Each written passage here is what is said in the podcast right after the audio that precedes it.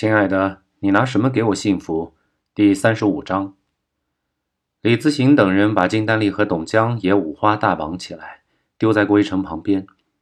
金丹丽悄悄问郭一成道：“你没事吧？”郭一成点点头，叹口气道：“丽丽，早知道听你的，也不至于落得这个下场。现在别说，闭嘴！”金丹丽话还没说完，就被一个小弟粗暴的打断。金丹丽和郭一成互相看看，也不再说什么。此刻看见对方都还好好的。已经是最大的安慰了。后面要发生什么事情，也不是他们能够控制的。再看董江垂头丧气坐在一旁，似乎遭受了很大的打击。李自省和几个小弟不时地从几个窗口瞄向外面，一直也不见什么动静。李自省有些沉不住气道：“这样干等下去也不是办法，我们还是想办法出去看看。”几个小弟纷纷点头，谁也不愿意在这里干等着。耗下去肯定是要被发现的。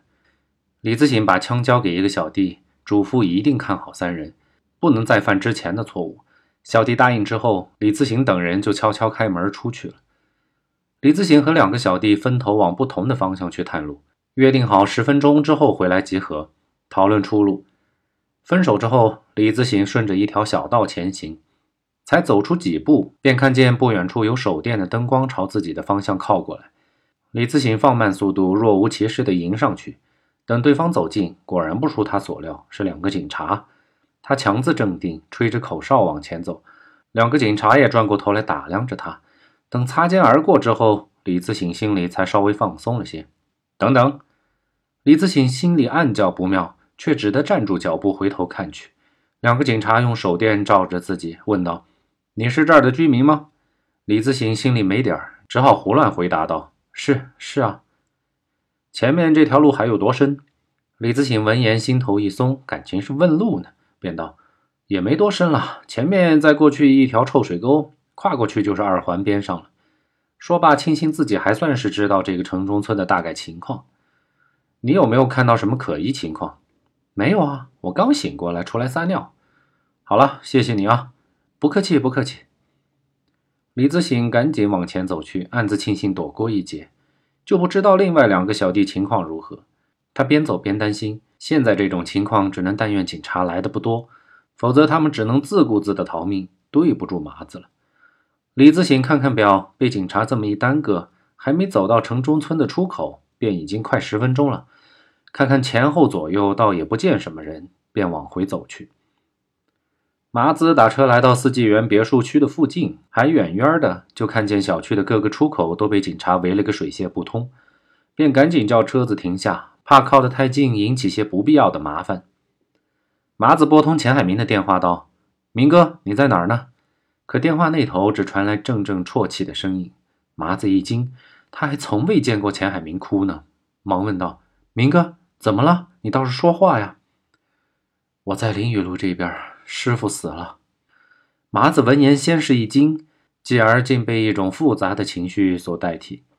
一方面，他也曾受到过老爷子的教导，虽然不像钱海明那样是正儿八经老爷子的徒弟和继承人，但老爷子对自己有时候甚至超过了对钱海明。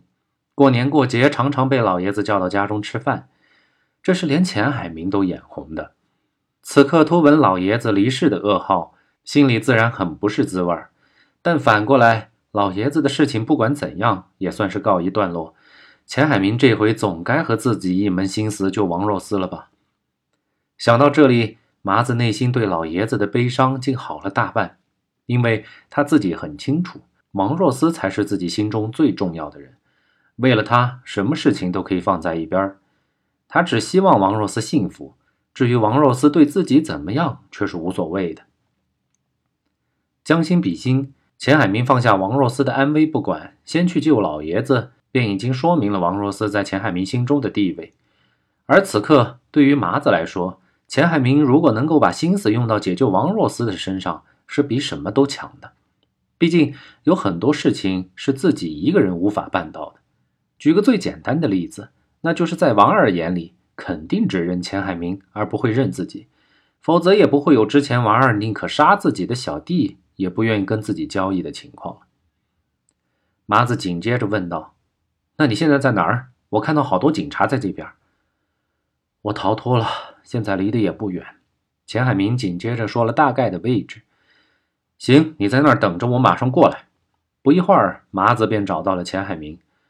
麻子一愣，见有个陌生男子在钱海明身边，而且他们竟然坐了一辆警车，一时不知道该说些什么。钱海明此刻也从悲伤中缓了过来，见状道：“没事儿，这位是杨警官。”麻子一听是警察，更是戒备，手已经摸到了别在腰后的刀把上了。钱海明忙忙摆手道。说来话长，麻子，你别紧张。没有这位杨警官，我这次就出不来了。麻子耸耸肩道：“行，明哥，你说怎样就怎样吧。”你这话是什么意思？钱海明见麻子态度有些反常，再加上此刻师傅离世，不自觉的说话重了些。没什么，赶紧想想怎么救若思吧。哦，不，嫂子。钱海明一听王若思，情绪更是无法控制，说道。麻子，你是怎么办事儿的？好好的大活人，你居然有本事让王二给绑了去？你他妈吃素的！麻子一听这话，也是气不打一处来，说道：“明哥，我现在还叫你一声明哥，那是尊重你。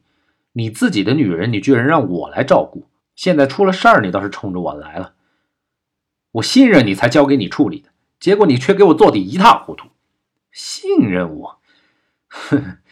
麻子此刻也是脑袋充血，顾不得那许多了，说道：“你自己说吧，嫂子和老爷子在你心中到底谁轻谁重？你自己心里清楚。”你钱海明哗的站起来，手指麻子，眼见是动了怒气，眼里略带杀机。麻子心中一惊，但丝毫没有避让。杨德堂见两人越说越僵，搞不好便要动起手来，忙劝道：“行了行了，你们两个都他妈别吵了。”想把警察惹来是不是？钱海明和麻子都是聪明人，闻言便自找台阶下。而且两人之前是那么的要好，此刻谁也拉不下脸再闹下去。钱海明看看表，说道：“麻子，王二给的时间不多了，咱们先准备准备吧。”麻子点头道：“哎，明哥，别介意，刚才我也是心急，才说了几句重话。”钱海明拍拍麻子的肩膀，说道：“没事儿。”哥没往心里去啊。说罢，点了两支烟，递了一支给麻子，接着道：“走吧，先把老爷子送到个安全的地方。我这儿还有间空房没装修的，先给老爷子送那儿去吧。”杨兄弟，还得麻烦你一下了。